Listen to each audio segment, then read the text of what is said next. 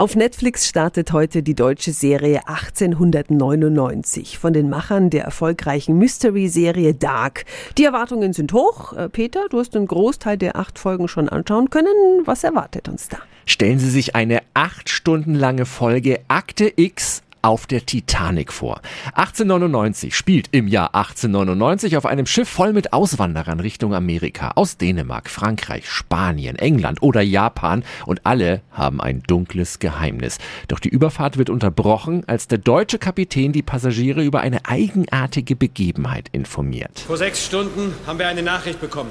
Wir vermuten, dass die Nachricht von der Prometheus stammt. Dem Schiff, das vor einigen Monaten verschwunden ist. Die Prometheus hatte 1423 Passagiere an Bord. Einige könnten noch am Leben sein. Nach vier Monaten. Bei der Prometheus angekommen ist das Schiff menschenleer, bis auf einen kleinen Jungen mit einem seltsamen Ding in der Hand.